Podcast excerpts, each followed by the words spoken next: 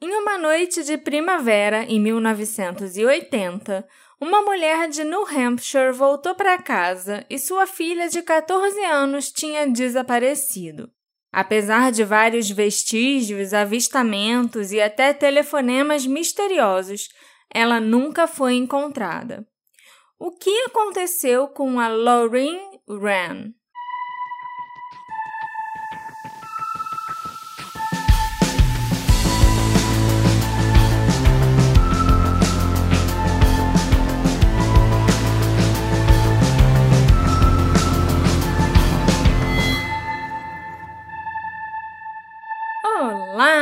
Ouvintes queridos do meu coração! Sejam bem-vindos ao último episódio de 2022 do Detetive do Sofá. Eu sou a Marcela, a host desse podcast, e eu resolvi dar uma folguinha para mim mesma e para o meu maridinho nesse final de ano. Por isso que eu já estou avisando aqui logo que na semana que vem não tem episódio. A gente só vai fazer alguma coisinha exclusiva para os apoiadores. Mas em 2023 estaremos aqui firmes e fortes de novo, né, Alexandre? É verdade, Marcela. E acho bom a gente dar um essa folguinha aí que você falou, porque a gente tá fazendo episódios sem parar, praticamente. Sim, sem Há parar, muito né? tempo. A gente nunca deixou de publicar o episódio no dia certo. Então vai ser bom até pra. não só pra respirar, mas pra pensar que vem aqui pela frente, conseguir reorganizar as coisas. Com Certo. certeza. Mas antes da gente entrar no episódio da Lauren Ram, não mexe nesse leque que faz barulho Ai, enquanto desculpa, você tá Desculpa, desculpa. mexendo. Eu queria lembrar aos nossos apoiadores que final de ano tá chegando e é muito importante que vocês Sejam bonzinhos! E um dos jeitos de ser bonzinhos é apoiar aquele podcast que você gosta muito para garantir que ele continue existindo. E se esse podcast que você gosta muito acontecer de ser o nosso, o Detetive do Sofá, Melhor você- ainda! Melhor ainda, você abre lá na Aurelo e vê como faz para apoiar a gente e que a gente vai ficar muito feliz. E o Papai Noel também vai até trazer presente pra vocês. Ok. Se vocês forem bonzinhos e apoiarem, gente. Ué, não é esse o propósito de ser bonzinho? Sim, Ganhar sim. presente do Papai Noel? Mas então, meu amor, sem mais delongas, que eu já vi aqui que o episódio tá grande, pra minha tristeza E pra felicidade dos ouvintes. da nação, me conte sobre a Lauren Ran. A Lauren nasceu no dia 3 de abril de 1966. Seus pais eram jovens e, inclusive, a mãe dela, a Judy, tinha só 20 anos quando a Lauren nasceu. O relacionamento dos dois, do pai e da mãe da Lauren, não deu certo e eles se divorciaram quando a filha era apenas um bebê. Embora a Lauren usasse o sobrenome do pai, o sobrenome Wren, ela morava só com a mãe e ela não via o pai com frequência. Na época do desaparecimento, a Lauren e a Judy moravam num apartamento no terceiro andar de um prédio na Merrimack Street, em Manchester, no New Hampshire. A cidade de Manchester é uma das mais populosas do estado e, na década de 80, mais de 90 mil pessoas moravam lá. Ela fica localizada a três horas da fronteira dos Estados Unidos com o Canadá. Eu sei que tem outra cidade chamada Manchester, muito famosa, que Continue. fica, né, no Reino Unido. Uhum. Pois é. Mas não é aquela, tá? É uma bem menos famosa, que fica nos Estados Unidos. Sem time. Descrita como inteligente, independente e uma adolescente típica, a Lauren era uma aluna nota A. Eu ia falar nota 10, aí eu lembrei que lá, né? Lá as notas é tipo A, B, C, A+, A-. Na Parkside Junior High School. Ela adorava cantar e dançar e o seu sonho era ser atriz. A Lauren tinha um sorriso cativante, olhos azuis e cabelos castanho claros. Mas ela também tinha um lado rebelde. Com apenas 14 anos e com a mãe trabalhando o dia todo para cuidar da boate e restaurante que ela possuía, a Lauren passava muito tempo sozinha nas ruas de um dos bairros mais violentos de Manchester. Ela também bebia com frequência e às vezes fumava maconha. A Judy não se casou novamente durante a infância da Lauren, mas ela teve alguns relacionamentos. Inclusive, em abril de 1980, ela estava namorando um tenista profissional. E para apoiar o namorado, a Judy costumava assistir suas partidas. Na noite do dia 26 de abril de 1980, ele tinha um jogo fora da cidade e a Judy foi com ele. A Lauren geralmente acompanhava a mãe quando ela assistia a uma das partidas do namorado, mas nesse dia ela pediu para ficar em casa e receber uma amiga. Como ela já tinha 14 anos, a Judy concordou. Esse dia, 26 de abril, tinha tudo para ser incrível para Lauren. Era o início das férias de primavera do Spring Break norte-americano e ela ainda teria o apartamento só para ela naquela noite. Então, depois de passar o dia andando pela vizinhança, a Lorraine convidou dois amigos para irem beber com ela em seu apartamento. Um dos amigos era uma menina que tinha a mesma idade da Lorraine, e o outro era um menino que era só um ano mais velho do que ela. Só para ficar claro, o nome desses amigos, dessa menina e desse menino, nunca foram divulgados, Todo né? Porque, menor? é, eles eram menores. Ela tinha 14 e ele tinha uns 15, talvez 16 anos, mais ou menos. Então, os nomes deles sempre foram confidenciais, né? Ao longo do dia, alguns parentes da Judy e da Lauren, que moravam na região, foram até o apartamento para ver se estava tudo bem e checar como a Lauren estava. Mas, de alguma forma, ela conseguiu esconder de todo mundo o pacote de seis latas de cerveja e a garrafa de vinho que ela tinha comprado para se divertir nesse dia especial. Alguns dos amigos da Lauren contaram mais tarde que durante o dia ela reabasteceu a geladeira com cerveja e vinho na loja da esquina do bairro, a Rosebud. Muitas crianças e adolescentes locais frequentavam a loja, incluindo a Lauren. E naquela época, as pessoas faziam vista grossa quando se tratava de consumo de álcool por menores de idade. Então, a Lauren passou grande parte do dia e da noite circulando pelo bairro. Mas, por volta das 11 da noite, ela e seus dois amigos estavam de volta no apartamento, bebendo e assistindo TV. A amiga da Lauren resolveu ir dormir, então ela e o menino continuaram na sala vendo televisão. Até que mais tarde naquela noite, em torno de meia-noite e meia mais ou menos, eles ouviram vozes do lado de fora, no corredor do prédio. Segundo o menino, eles pensaram que poderia ser a Judy e o namorado dela voltando para casa. Como a mãe dela com certeza ficaria chateada ao encontrar um menino ali tão tarde da noite, a Lorraine deixou ele sair pela porta dos fundos.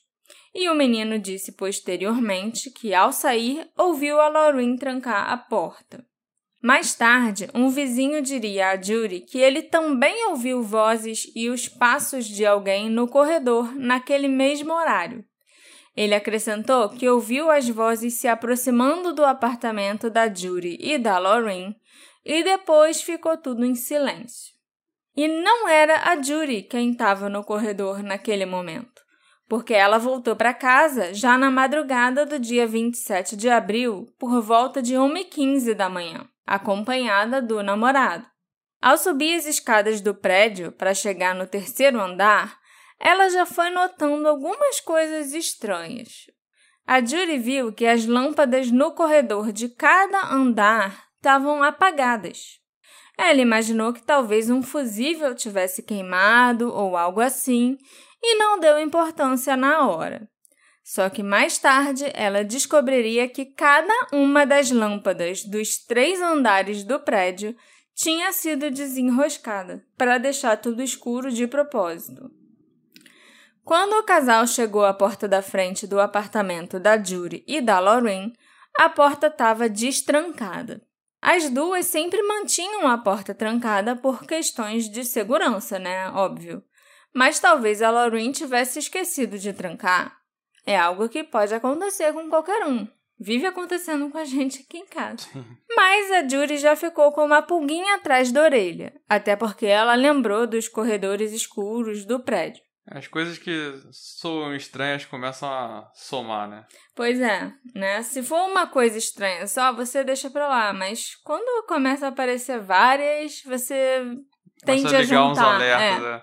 Mas ao entrar no apartamento, nada parecia errado inicialmente. A Judy foi até o quarto escuro da filha e viu que a cama estava ocupada. Por um momento, a sensação de desconforto que ela estava sentindo foi amenizada. A Lorraine foi dormir, pelo menos foi o que ela pensou.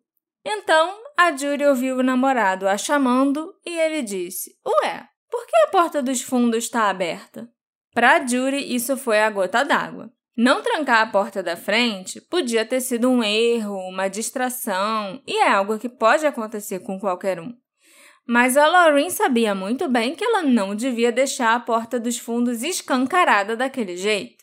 A porta dos fundos não estava só destrancada, ela estava completamente aberta. Uhum. Então, a Judy foi acordar a Lorraine para dar uma bronca na filha. Mas, ao se aproximar da cama, ela percebeu que a menina que estava dormindo ali não era sua filha, e sim a amiga dela. Então, onde estava a Lorraine? Tentando afastar a preocupação da mente, a Judy acordou a menina e perguntou onde a Lorraine estava. A adolescente, que ainda não estava totalmente sóbria, respondeu: Ah, ela está dormindo no sofá. De acordo com a explicação posterior dada pela menina, a Lorraine estava dormindo na cama com ela, mas pegou o travesseiro e o cobertor e foi dormir no sofá, porque estava desconfortável as duas amigas numa cama de solteiro. Devido à sua embriaguez, a garota mais tarde diria que ela não conseguia se lembrar de mais nada daquela noite. Mas a Lorraine não estava no sofá, embora, de acordo com algumas fontes, o seu travesseiro e o seu cobertor estivessem lá assim.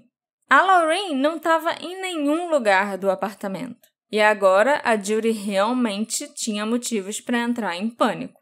Era uma e meia da manhã, então onde a filha dela estava? A Judy começou então a ligar para todo mundo que ela conhecia para ver se eles tinham alguma ideia de onde a Lorraine estava. Mas, como ela temia, todos estavam dormindo e ficaram muito confusos e não sabiam de nada do que estava acontecendo e nem tinham notícias da Lorraine uma e meia da manhã.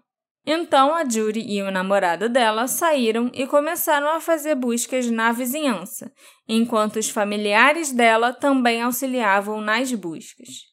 Finalmente, por volta das 3h45 da manhã, a Judy viu uma viatura policial passando e foi correndo pedir ajuda porque sua filha estava desaparecida. Quando a polícia começou a investigar, a teoria inicial era que a Lorraine havia fugido. Não havia sinal de luta ou de entrada forçada no apartamento. E, dada a idade de Lorraine, a resposta óbvia para a polícia era que a adolescente fugiu, é lógico, né? É o que eles sempre pensam. Outra coisa que pode ter contribuído para essa visão egoísta e simplória da polícia era a situação familiar da Lorraine. A Judy era mãe solteira. A Lorraine não tinha uma figura paterna em casa. Meu Deus. Então os policiais imaginaram que a mãe e a filha deviam ter tido uma discussão. A menina ficou brava e fugiu. E lógico que a mãe também devia ser muito relapsa, porque tinha que trabalhar o dia todo e não dava atenção suficiente para a filha. A Judy até admitiu que ela e a Lorraine tiveram sim um desentendimento naquela manhã, antes dela sair para o jogo de tênis. Mas ela insistiu que tinha sido uma coisa pequena, não uma briga de verdade que daria a Lorraine motivos para fugir de casa. Os amigos mais próximos da menina afirmaram que ela não tinha falado nada sobre ter vontade de fugir. Então, se ela planejou mesmo fazer isso, a Lorraine não comentou com ninguém. Havia um detalhe material que também parecia sugerir que ela não havia fugido. A Lorraine não levou absolutamente nada de sua casa, como dinheiro, roupas ou as suas coisas preferidas. Ela nem tinha levado o par de tênis novinho que ela ganhou de aniversário. E ela tinha implorado para a mãe comprar aquele tênis para ela. mas ele foi encontrado na sala de estar ao lado da bolsa da Lorraine, que ela também tinha deixado em casa. Nenhuma das coisas da Lorraine tinha sumido, exceto a roupa que ela usava quando foi vista pela última vez.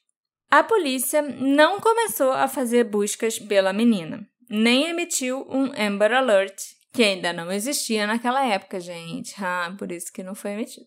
Mas eles fizeram algumas investigações básicas, pelo menos, né?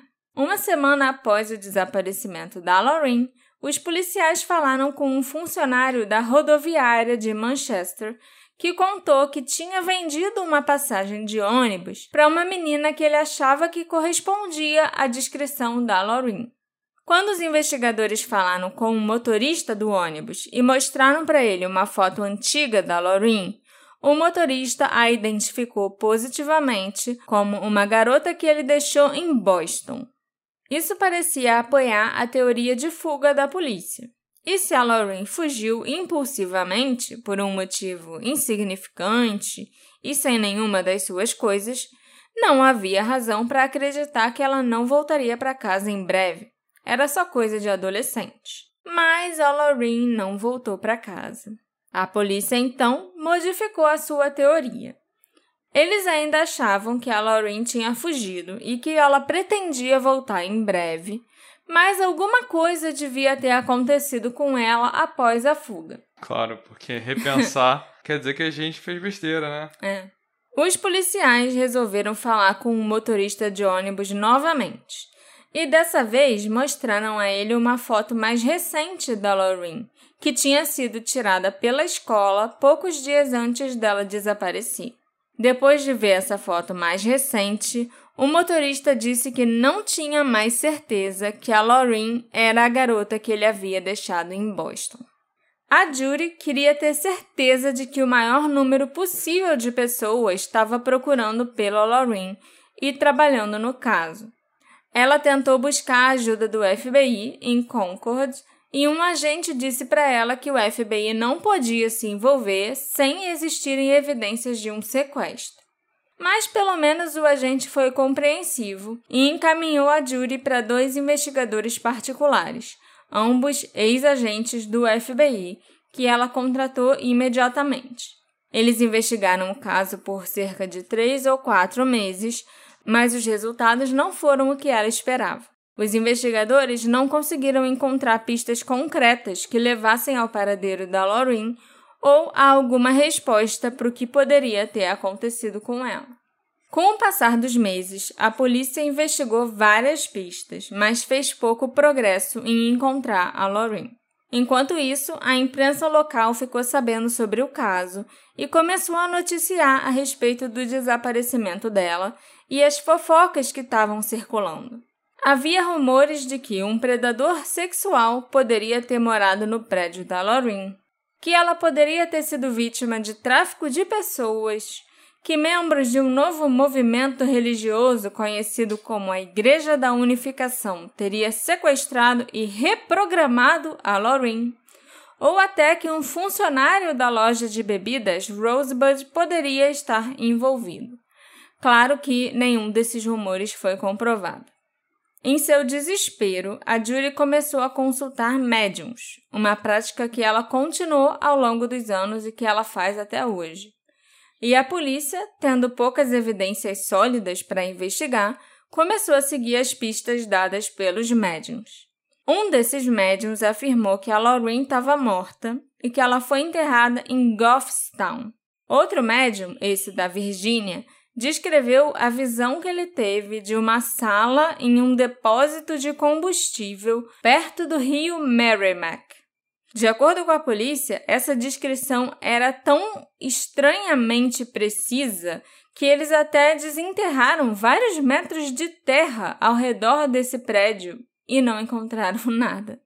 Além de consultar os médiums, Alguns psicólogos ainda foram contratados para tentar hipnotizar a amiga da Lauren, aquela que estava no apartamento naquela noite, para ver se eles conseguiam desbloquear ou desenterrar né, alguma memória dessa menina. Mas não deu em nada. Ela estava muito de ressaca. Ou ela tava encobrindo a Lorraine, sei lá. Ou ela realmente bebeu muito. Ela tinha 14 anos. Pode ter bebido muito pela primeira vez e. Dormiu Foi que nem embora. pedra. É. Como alcoólico, quase. Hey, você se interessa por crimes reais, serial killers, coisas macabras e tem um senso de humor um tanto quanto sórdido? Se sim, você não está sozinho. Se você precisa de um lugar recheado de pessoas como você, venha conhecer o podcast Pátria Amada Criminal. Todas as semanas tentamos entender o pior da humanidade. Nesse processo, a gente ri, chora, fica brava, fofoca, porque afinal de contas é assim que a gente fala quando está entre amigos. Suas novas melhores amigas trevosas estão aqui, no Pátria Amada Criminal. Em novembro de 1980, a Judy abriu sua conta de telefone e, ao examiná-la, algo chamou sua atenção. Em 1 de outubro, havia três chamadas a cobrar, feitas em Santa Mônica, na Califórnia, todas com 10 a 15 minutos de diferença entre elas. A Judy não reconheceu essas ligações e não tinha ido para a Califórnia. Ela nem conhecia ninguém que morava lá. Imediatamente, ela teve certeza que tinha sido a Lauren que fez aquelas ligações. A Judy contatou a polícia de Santa Mônica. Eles a ajudaram a determinar que as três ligações foram feitas de um telefone público de um motel em Santa Mônica. As duas primeiras ligações tinham sido para outros dois motéis, um em Santa Ana e outro em Westminster. Santa Ana e Westminster ficam a cerca de uma hora ao sul de Santa Mônica. Já a terceira ligação foi para uma linha direta que respondia perguntas de adolescentes sobre sexo. Pera aí, não entendi essa história da- das ligações. É, a mulher viu na conta que tinham três ligações a cobrar. Não é ligação a cobrar de você liga para aquele número e a pessoa que está atendendo paga. É algo que tinha nos Estados Unidos, eu não sei se isso ainda se eles ainda conseguem fazer isso hoje em dia ou se dava para fazer isso aqui no Brasil. Mas você vai ligar de um telefone público Pra outro telefone? para outro telefone. E bota na conta de um terceiro telefone. Exatamente. Ah, tá. Porque Entendeu? ligação a cobrar eu achei que tinha. Não, você, eu tô aqui na minha casa, mas meu telefone, sei lá, não tá funcionando e eu não tenho ficha pra usar o orelhão. Então eu vou botar um código antes de ligar, que é pra essa ligação ser cobrada lá na conta de telefone da casa da minha mãe, por exemplo. Tá, Entendeu? entendi. Aí as ligações foram feitas de um motel. Em Santa Mônica. Duas ligações foram feitas para dois motéis em duas cidades a uma hora de distância. Uma ligação, a primeira ligação foi feita de Santa Mônica para um motel em Santa Ana. A segunda ligação foi feita de Santa Mônica para um motel em Westminster. A terceira ligação foi feita de Santa Mônica para essa linha direta que respondia às perguntas que os adolescentes faziam sobre sexo. Ok, acho que agora entendi. Quando a Judy tentou ligar ela mesma para essa linha direta, ela falou com um suposto médico que administrava esse serviço. E ele negou saber qualquer coisa sobre a Lauren ou a ligação recebida no dia 1 de outubro. Eu não faço ideia se essa linha direta recebia muitas ligações todos os dias, sabe? Tipo, centenas de ligações. Mas eu acho que não, porque não era um número público, não era tipo um serviço público ou famoso entre os adolescentes naquela época. E também era um número local da Califórnia. Me parece que eles não recebiam muitas ligações todo dia. Eu acho até que tinham dias que eles nem recebiam ligação nenhuma. Então não seria difícil o médico ou o atendente se lembrar das ligações que ele atendeu e dos adolescentes com quem ele falou. E era um serviço meio meio esquisito, sabe? Pelo que eu pesquisei, parece mais que era um tipo de fachada para alguma outra coisa que acontecia lá. Ou então um jeito de tentar atrair adolescentes de algum jeito, entendeu? Para Acho que sim. para coisas não muito boas, Acho que entendi. entendeu? Eu vou falar um pouquinho mais sobre isso depois. A polícia da Califórnia e de New Hampshire também ligaram para esse número e falaram com o tal médico, mas não conseguiram descobrir nenhuma informação sobre a Lauren ou a ligação de 1 de outubro. A polícia de Santa Mônica recebeu fotos da Lorraine que começaram a circular pela área. Investigadores perguntavam aos moradores e turistas se eles tinham visto a garota. A Judy queria ir para a Califórnia e começar a procurar a filha pessoalmente, mas a polícia de New Hampshire aconselhou que ela esperasse até que as férias de fim de ano acabassem, porque eles acreditavam que havia uma boa chance da Lorraine ligar para casa nessa época, principalmente quando estivesse perto do Natal, sabe? As pessoas ficam mais sensíveis e tal. Embora a Judy inicialmente não acreditasse que a Lorraine fugiria, a ideia de que ela poderia ter ido para a Califórnia parecia crível para Judy. As duas tinham morado por quatro anos em Miami quando a Lorraine era criança, e ela sempre tinha gostado de sol e do clima quente. Quando elas voltaram para New Hampshire, a Lorraine tinha 10 anos e ela tinha odiado voltar para aquele lugar frio. Então era possível que o sol da Califórnia atraísse a garota. E além disso, havia outra coisa na Califórnia que a Judy suspeitava que pudesse ter atraído a Lorraine: Hollywood.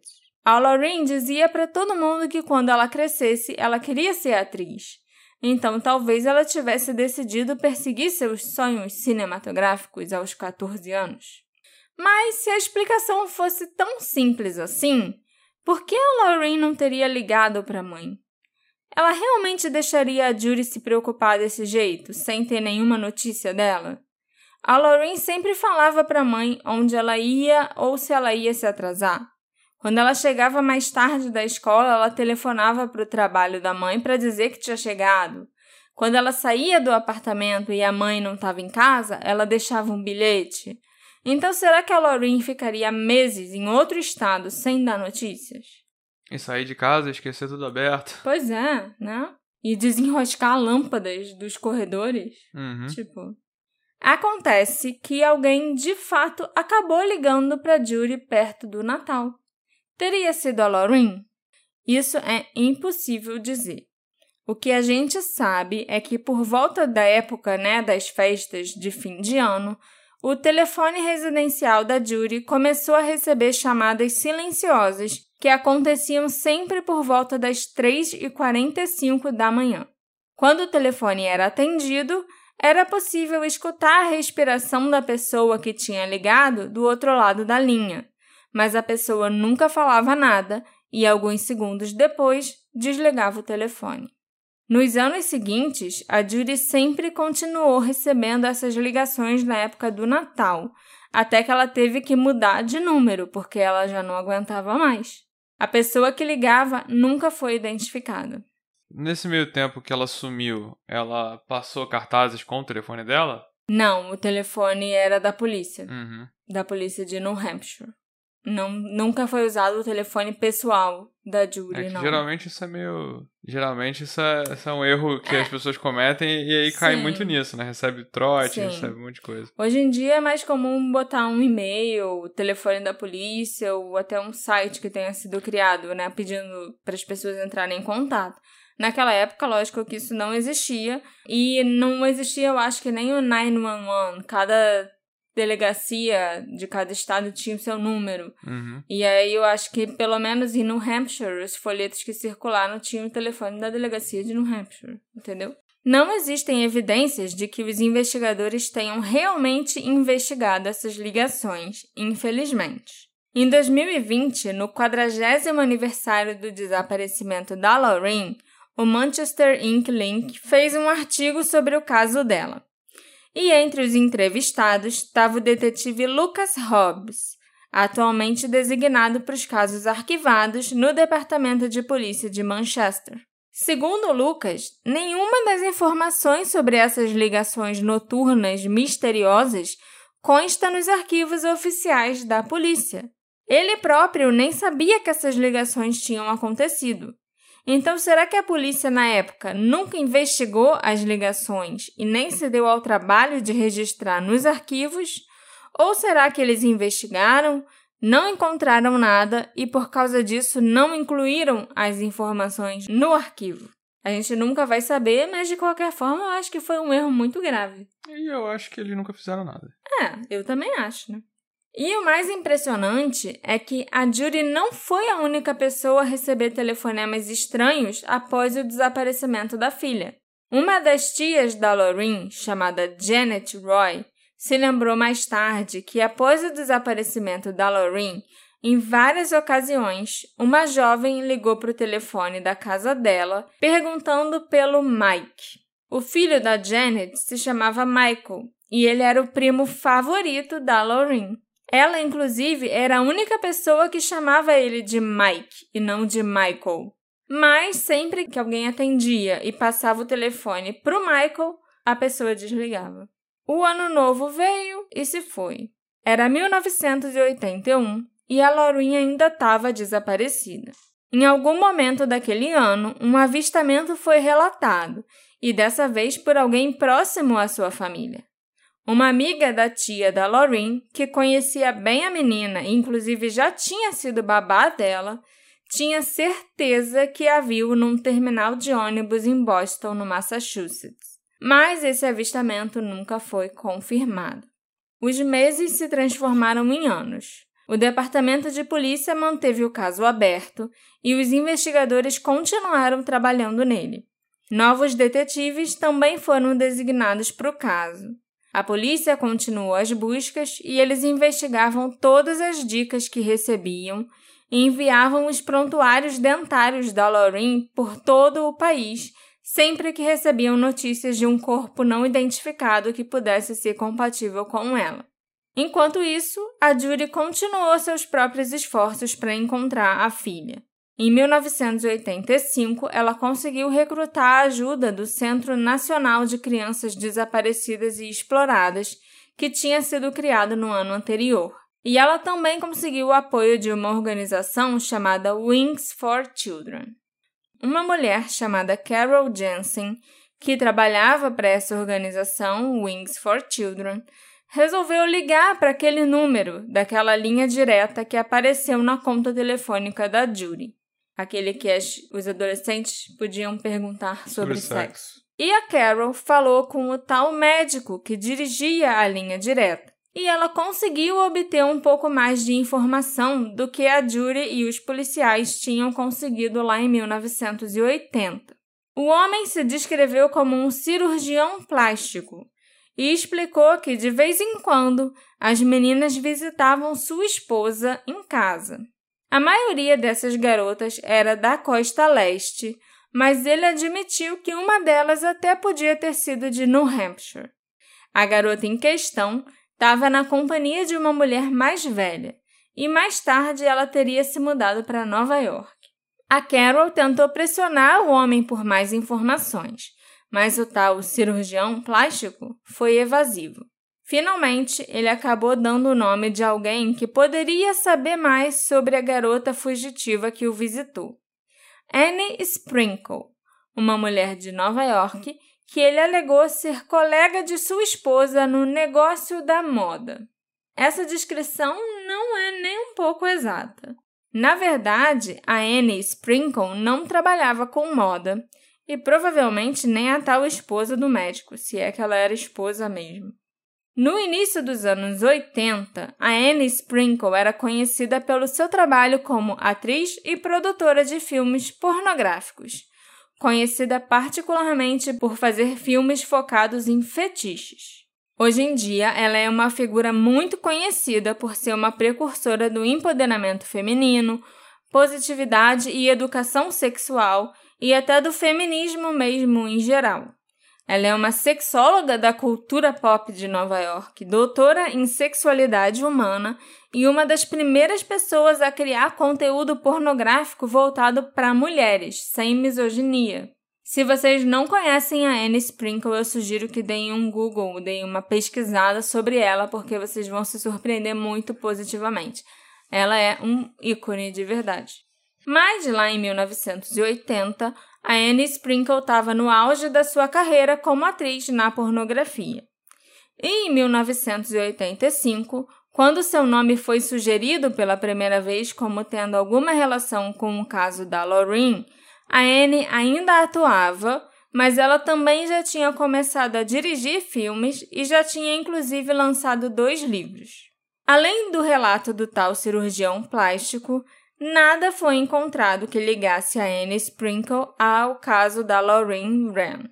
A Carol Jensen assistiu a um dos vídeos mais famosos da Anne, chamado Deep Inside Annie Sprinkle, bem como outros vídeos dela daquela época, para ver se alguma das atrizes que estava nos filmes se parecia com a Lorraine, mas ela não encontrou nada. Um dos detetives particulares contratados pela Judy também enviou uma carta para Anne Sprinkle em Nova York, pedindo a ajuda dela e perguntando se ela sabia alguma coisa sobre a Lorraine. Ele ainda incluiu uma fotografia da menina, mas a Anne nunca respondeu a essa carta. É provável até que ela não tivesse recebido a carta porque ela se mudou para a Europa naquela mesma época. E não está claro se outras tentativas de falar com a Anne foram feitas pela polícia ou por outras pessoas. E o que é bizarro é que, assim como as informações sobre as ligações anônimas, essas informações sobre o tal cirurgião plástico, né, o médico da linha direta, e sobre a Anne Sprinkle não estavam nos arquivos do caso da Lauren. E o detetive que cuida do caso hoje em dia, o Lucas, nunca tinha ouvido falar disso também até 2020. Caraca. No mesmo ano em que a Carol Jensen falou com esse suposto médico da linha direta, aconteceu um evento trágico. O amigo da Lorraine, o menino que estava bebendo com ela no apartamento na noite em que ela desapareceu, tirou a própria vida.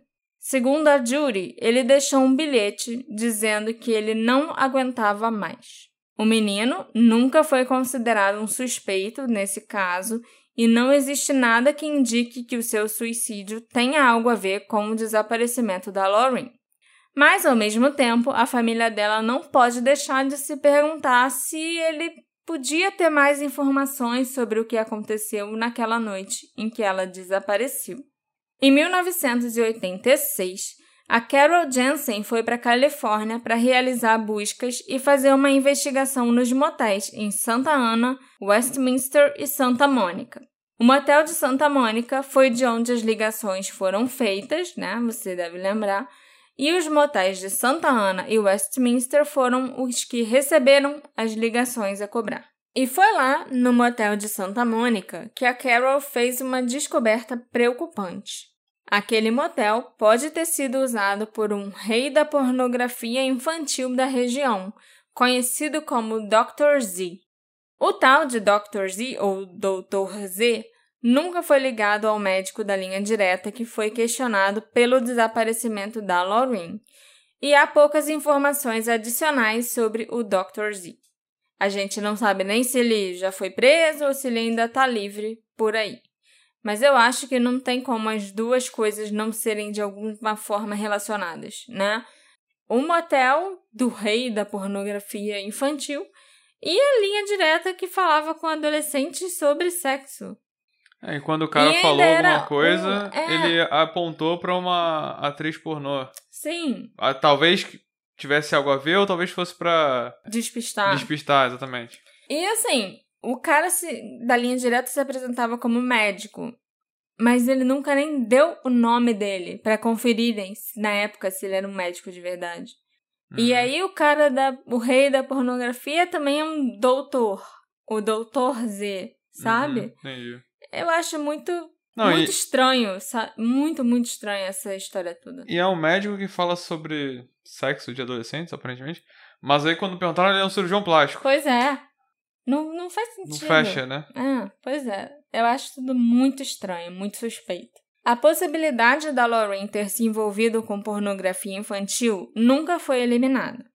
O grande problema é que a gente não sabe quem era esse médico da linha direta, nem qual poderia ter sido seu envolvimento com o telefonema que foi cobrado lá na conta da Judy.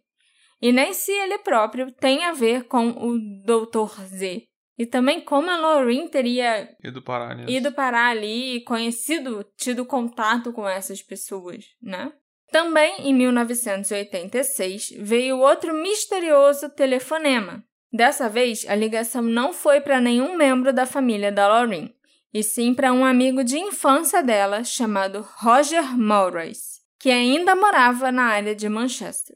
O Roger não estava em casa quando a ligação foi recebida, então foi a mãe dele que atendeu.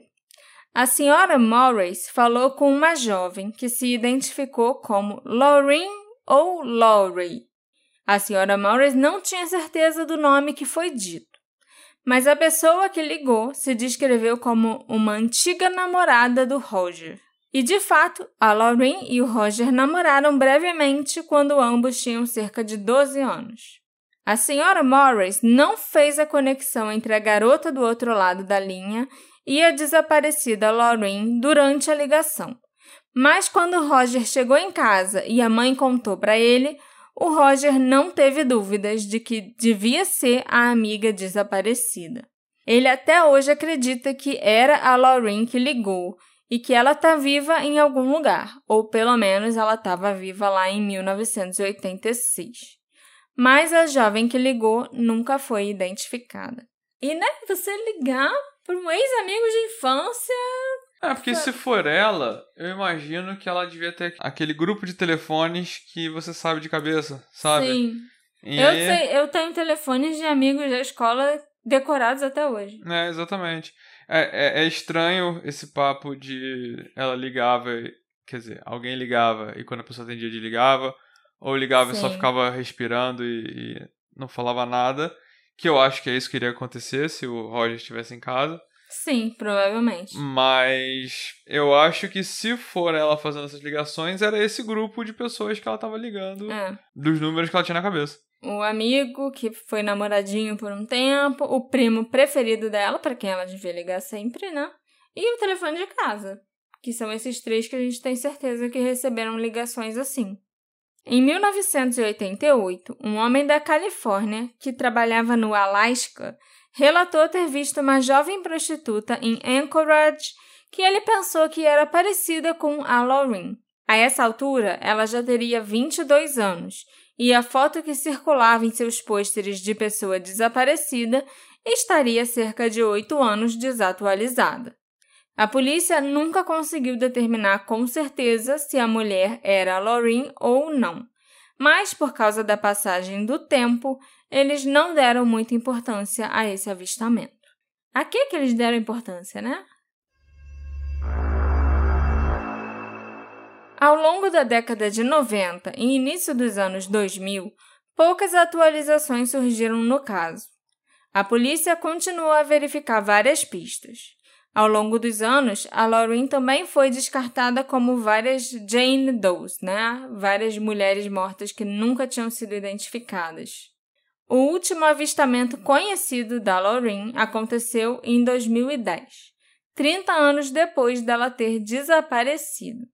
Agora, como alguém reconhece uma pessoa 30 anos depois? Mas alguém relatou ter visto a Lauren em Boston, Massachusetts. Já é a terceira vez É que essa Boston aparece na história. Uhum. Mas a polícia conseguiu, dessa vez, confirmar que a mulher vista não era a Lauren. Até hoje, os investigadores continuam buscando respostas sobre o que aconteceu com ela. Eles seguiram pistas por todos os Estados Unidos e até algumas no Canadá. Alguns suspeitos também surgiram ao longo dos anos, embora não tenha sido comprovado que nenhum deles estava envolvido no caso. O primeiro suspeito sobre quem eu vou falar para vocês se chama Terry Rasmussen. Ele é um assassino em série que foi originalmente condenado pelo assassinato de sua esposa Yoon Song-jun em 2002. Ela era uma química sul-coreana de 44 anos. Embora o Terry, que morreu na prisão em 2010, tenha sido acusado e condenado apenas pela morte da Yoon-sung, acredita-se que ele tenha sido responsável pelos assassinatos de várias outras mulheres. A maioria de suas supostas vítimas eram suas parceiras românticas, algumas das quais permanecem desaparecidas até hoje e outras foram encontradas assassinadas, assim como os filhos dessas mulheres. Acredita-se que o Terry Rasmussen tenha matado sua namorada Marlise Honeychurch, que era da Califórnia, e os dois filhos dela, a Mary Elizabeth, de 6 anos, e a Sarah, de 1 ano, em 1978. Os corpos da Marlise e das crianças foram encontrados em barris no Bear Brook State Park, em New Hampshire, cerca de 25 quilômetros ao norte de Manchester. Como as vítimas não foram identificadas até 2019, nove anos depois da morte do Terry, ele escapou de ser acusado pelos assassinatos, embora ele seja considerado o responsável. Denise Baldwin, uma outra mulher de New Hampshire que está desaparecida desde 81, foi namorada do Terry Rasmussen na época em que ela desapareceu, e acredita-se que ela tenha sido assassinada por ele. Denise e sua filha de seis meses, Dawn, desapareceram do seu apartamento em algum momento entre o dia de ação de graças e o dia 1 de dezembro de 81. Ninguém sabe o que aconteceu com a Denise, mas em 84 o Terry estava morando com a Dawn, então uma criança, na Califórnia. E de acordo com uma mulher que cuidou da Dawn, havia também uma menina de seis meses sob os cuidados do Terry em 84 e 85.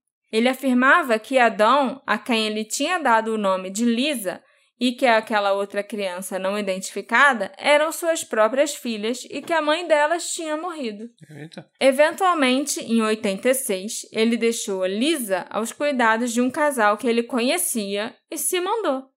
A Dawn não se lembra da sua mãe devido à idade que ela tinha na época dos eventos. Ela só tinha seis meses quando a Denise desapareceu. E ela não conhecia sua verdadeira identidade ou família até resolver fazer um desses testes genéticos, no caso o Ancestry, em 2016. A Denise não foi reportada como uma pessoa desaparecida até 2016, quando ela foi identificada como a mãe da Dawn. Como o Terry viveu em vários locais e usou muitos pseudônimos ao longo dos anos, é possível que ele tenha sido responsável por ainda mais assassinatos. Após ser ligado ao caso da Denise Baldwin, a polícia começou a investigar se ele poderia estar envolvido em outros casos arquivados da área. Devido à proximidade geográfica, é possível que uma outra mulher desaparecida de Manchester, também chamada Denise, dessa vez Denise Daniel, também tenha sido vítima do Terry. E a polícia está investigando até hoje uma potencial conexão. Embora nada de concreto tenha sido encontrado para ligá-lo ao desaparecimento dela, a casa onde a Denise Daniel morava ficava apenas algumas portas da casa onde o Terry estava morando na época. Essa Denise desapareceu apenas seis semanas depois da Lauren.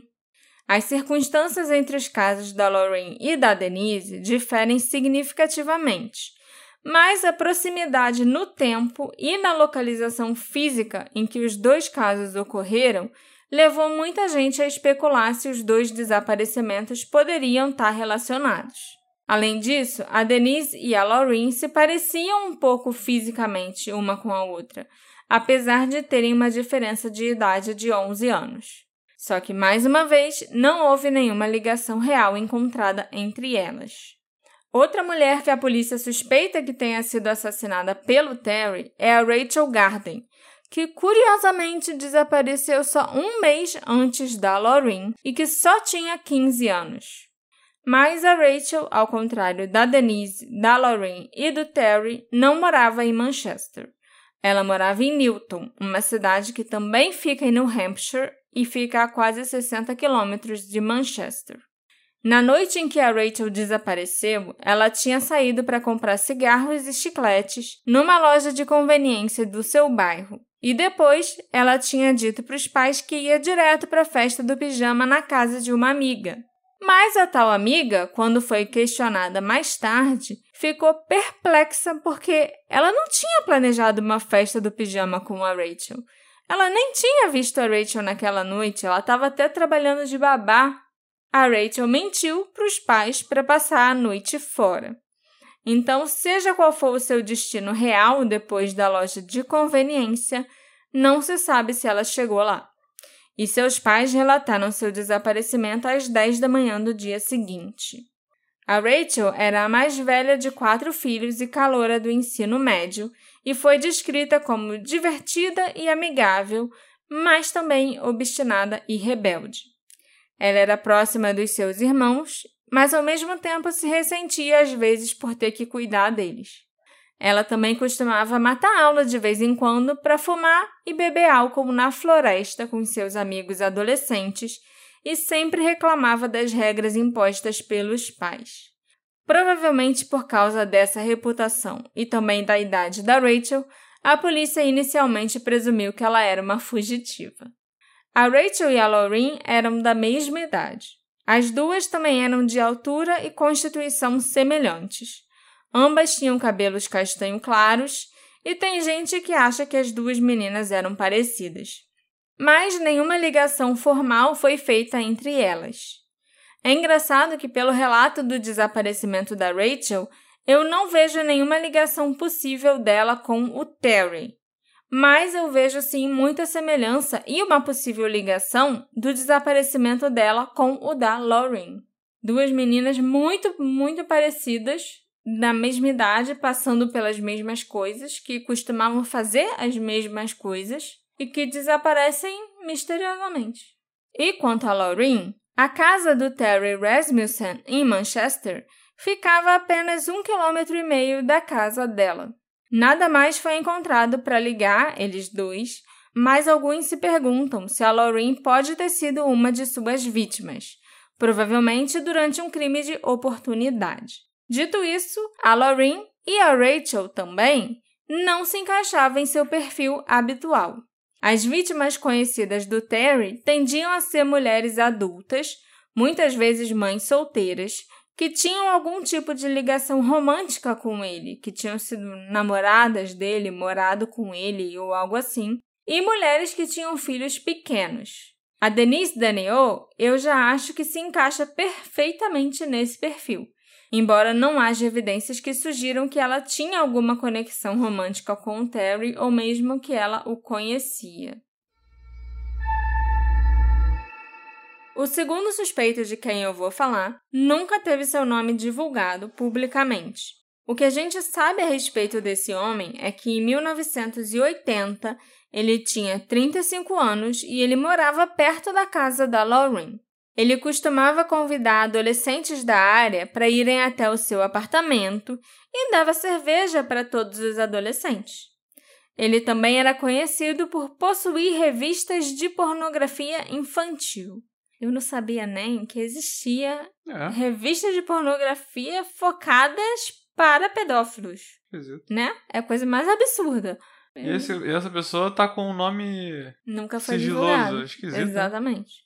De acordo com um artigo do Union Leader de 1990, os dois detetives originais que trabalharam no desaparecimento da Lorraine, o Cam Murby e o Dan Ladio, disseram que consideravam esse homem um forte suspeito na época. Depois que o motorista de ônibus disse para esses dois policiais, né, que ele não tinha mais certeza se a garota que pegou o ônibus até Boston era realmente a Lorraine, esse suspeito se tornou a principal pista que os investigadores perseguiram. No entanto, embora a polícia tenha revistado o apartamento do homem e monitorado suas atividades por um tempo, eles não conseguiram encontrar nenhuma evidência sólida para ligá-lo ao caso. O terceiro suspeito é um homem chamado Louis Quaresma, e ele é um assassino de crianças de Massachusetts. O Lewis inicialmente foi preso por tentar sequestrar uma menina de 12 anos em 1994. Durante o interrogatório, ele confessou o sequestro e assassinato de Jimmy Bernardo, de 12 anos, quatro anos antes em Pittsfield, no Massachusetts, e recebeu 20 anos de prisão. Mais tarde, o Lewis ainda confessaria ter assassinado pelo menos outras duas crianças, Sarah Ann Wood, de 12 anos, em 93 em Nova York, e Jamie Lusher, de 16 anos, em 92 no Massachusetts. Em 94, houve interesse em investigar três casos envolvendo meninas desaparecidas de New Hampshire que o Centro Nacional para Crianças Desaparecidas e Exploradas classificava como sequestros não familiares. Entre esses três casos estavam os casos da Lauren, obviamente, né? E da Rachel Garden, que eu acabei de contar para vocês também. Além disso, ainda tinha o caso de uma menina de 8 anos chamada Tammy Lynn Belanger, que desapareceu a caminho da escola em Exeter em 84. É, sequestro não familiar é porque é aquele sequestro que não é um dos Um parentes. dos pais, é. caso de custódia, sabe? Uhum. Nem algo assim. É realmente um sequestro feito por um estranho. Uhum. O sargento Thomas Steinmetz, da divisão juvenil do Departamento de Polícia de Manchester, disse que estaria disposto a investigar qualquer ligação possível entre o caso da Lauren e o Louis Quaresma, se os investigadores de Massachusetts encontrassem qualquer informação que eles pensassem que pudesse sugerir essa associação. Mas não houve nenhuma outra ligação sugerida entre o Louis e o desaparecimento da Lauren. Por esse motivo, ele não parece ser um forte suspeito no caso. Tem algumas coisas bem estranhas nesse caso que me deixam com a pulga atrás da orelha. Para começar, a amiga da Lauren, que estava dormindo na cama dela e que simplesmente não se lembrava de nada. Para mim, isso tinha mais pinta de que a amiga estava encobrindo a Lauren de alguma forma, sabe? Até dormindo na cama dela para fazer a mãe dela olhar e achar que estava tudo bem e que a filha estava dormindo ali de boa Uhum. ou alguma coisa assim. Se ela voltasse de manhã, ela ia trocar de lugar e ninguém ia saber É. que ela saiu. Isso. Que, tipo, ela tava ali para deixar a Lauren sair, fazer, sei lá, o que ela quisesse fazer naquela noite e se a mãe voltasse ia achar que ela tava dormindo e tava tudo bem. Uhum. Outra coisa que eu acho meio estranha é que essa mesma amiga da Lauren disse que as duas estavam dormindo na cama e a Lauren resolveu ir dormir no sofá. Mas a descrição da roupa que a Lauren foi vista usando pela última vez não parece nem um pouco ser uma roupa de dormir. Era um suéter branco com decote V, uma blusa xadrez azul, calça jeans e sapato marrom, além de estar usando um colar prateado e um anel de ouro em forma de coração. Sem contar que a amiga foi dormir supostamente onze e pouca da noite. E a Lauren ainda ficou bebendo com um amigo até meia-noite e meia, quando eles ouviram movimento e vozes no corredor. Então as duas não foram dormir ao mesmo tempo. E se a amiga estava tão bêbada para não lembrar nada no dia seguinte, como ela pôde dizer o que a Lauren estava usando quando sumiu? A não ser que a mãe da Lauren tenha feito um inventário nas roupas e falado: ah, tá faltando isso, isso e isso, então é isso que ela devia estar usando, Uhum. sabe? Mas até onde eu sei, foi a amiga que disse o que ela estava vestindo. Entendi. Que faz menos sentido ainda. Por que, que a Lauren ia deitar para dormir de calça jeans e sapato? Para depois levantar, pegar o travesseiro, a coberta e ir dormir no sofá? De calça jeans e sapato? Eu fico muito confusa nesse caso por causa também das ligações feitas na Califórnia. Por um lado, eu acho muito possível que a Lauren tenha saído com a intenção de voltar e tenha se tornado vítima de um crime naquela noite. Foi dar uma escapadinha, talvez até tenha saído junto com o menino ou pouco tempo depois do menino e tinha a intenção de voltar mais tarde naquela noite. E ninguém nem ficar sabendo que ela saiu. Uhum. Mas aí aconteceu alguma coisa. O suspeito que convidava adolescentes para o apartamento para beber cerveja é especialmente interessante e ele se encaixaria bem aqui. Ela podia ter ido na casa desse cara e morreu. Ou, sei lá. Era no mesmo prédio? Era bem perto. Tem alguns lugares que eu estava pesquisando que dizem que era assim no mesmo prédio, no primeiro andar.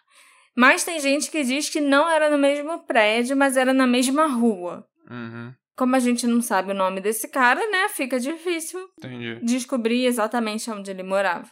Que sendo no mesmo prédio, eu acho que bateria com as tais luzes que foram Com certeza. desenroscadas e tal. Com certeza. Mas eu acho que não tá também fora de questão que a Lauren tenha resolvido ir embora de Manchester voluntariamente, mesmo sem levar as coisas dela. Porque os telefonemas para a família e para os conhecidos da Lauren são muito estranhos. Eu não sei se eu acreditaria que as ligações do motel eram pegadinhas, até porque eram chamadas feitas para serem cobradas na conta do número de telefone da Judy. E não eram chamadas feitas pro número de telefone da Judy, né? Pelo menos aquelas três chamadas da Califórnia. Uhum. Então, só dava para notar mesmo que aquelas três chamadas existiam analisando toda a conta de telefone, como a mãe dela por acaso fez. Porque se a Julie não tivesse sentado para analisar a conta, ela não ia nem ver que tinham chamadas da Califórnia feitas e cobradas no número dela. Uhum. Entendeu? Então, assim, uma pegadinha onde você não nem liga pro número da pessoa ou não fala com a pessoa, não é uma pegadinha, né? Talvez as ligações feitas na época de Natal para Judy pudessem ser sim um tipo de pegadinha, mas essas ligações da Califórnia me deixam muito intrigada. De qualquer forma, eu acho que é possível que a Lauren tenha fugido e ido parar na Califórnia de algum jeito. Mas é muito estranho que ela não tenha entrado em contato com ninguém diretamente desde então. Ela podia estar envergonhada de ter fugido, por outros motivos também, a gente não sabe o que aconteceu com ela desde então, e ter vergonha de voltar para casa e de procurar a mãe especialmente se ela se envolveu com pornografia e com o Dr. Z e tal. A polícia e o Centro para Crianças Desaparecidas e Exploradas ainda consideram essa hipótese possível, a hipótese dela ter se envolvido na indústria pornográfica. É. Eu gostaria de pensar que a Lauren ainda pode estar viva, especialmente se ela partiu por vontade própria. Mas eu acho que ela acabou sendo vítima de um crime seja naquela noite em Manchester mesmo, ou depois que ela foi embora para a Califórnia. Eu não consigo decidir também se eu acho que ela foi sequestrada no apartamento ou não, porque o lance das lâmpadas todas terem sido desenroscadas é muito esquisito. Até hoje, a Lauren continua desaparecida. Já se passaram mais de quatro décadas desde que ela sumiu de seu apartamento. Ela, hoje em dia, tem ou teria 57 anos. É muito surreal, porque na cabeça de todo mundo que a conhecia, e até na minha cabeça mesmo, ela ainda é uma adolescente de 14 anos. Mas a verdade é que se ela estiver viva, ela pode ter filhos, pode até já ter netos, e a gente continua procurando uma menina de 14 anos.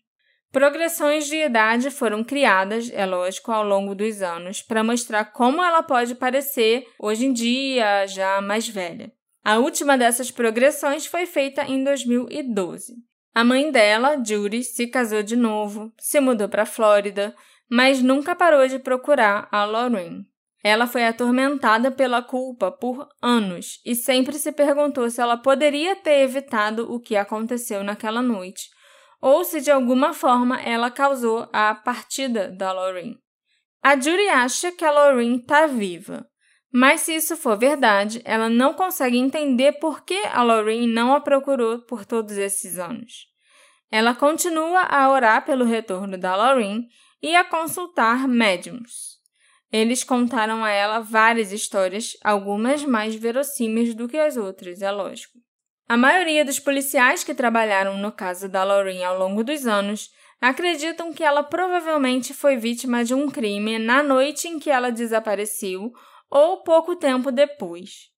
Embora eles até gostem de pensar que a Lauren pode estar viva, eles suspeitam que, como ela não levou nenhuma roupa, ela deve ter saído naquela noite para encontrar alguém e tinha toda a intenção de voltar para casa, mas ela pode ter sido assassinada. Os policiais também acreditam que algumas das pessoas que eles entrevistaram logo no início das investigações sabiam mais do que disseram, e que algum conhecido da Lauren e da Judy sabe o que aconteceu com ela. Esse episódio eu dedico para todos os pets que estavam lá participando do Dia do Pet no grupo do Detetive do Sofá.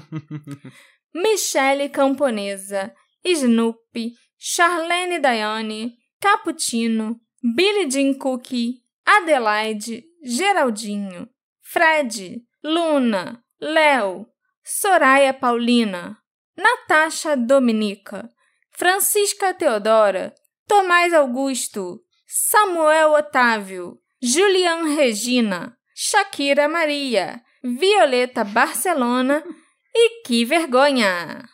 Se eu esqueci de algum, me perdoem. Eu claramente não tenho maturidade para lidar com tantos pets fofinhos dos nossos apoiadores. Tá aí a prova disso. Tô aqui dedicando o episódio para cães, gatos, coelhos e hamsters. Venha você também ser apoiador e participar do grupo desse podcast e ver todos esses bichinhos com nomes maravilhosos e compartilhar fotos dos seus bichinhos também. Quem sabe hum, num próximo dia do pet o seu bichinho tá aqui na minha lista. Essa ideia foi genial. Obrigada. Quem teve essa ideia foi uma pessoa muito esperta. Foi um de nós dois, só digo isso. Aham. Então, depois de ter falado tantas informações sérias, né, sobre um caso tão importante e também ter falado do dia do pet, eu continuo me perguntando e eu te pergunto também, Alexandre, o que aconteceu com a Lauren Wren? Ela deixou o apartamento voluntariamente naquela noite de abril de 80 ou ela foi sequestrada? Será que a Lauren estava viva por algum tempo após o seu desaparecimento ou ela morreu na noite em que desapareceu? Quem fez as ligações da Califórnia? Me encontra nas nossas redes sociais, arroba detetive do sofá, e me conta o que você acha que aconteceu com a Lauren Run. A gente se encontra em 2023, na próxima investigação. Tchau, tchau. Tchau, tchau.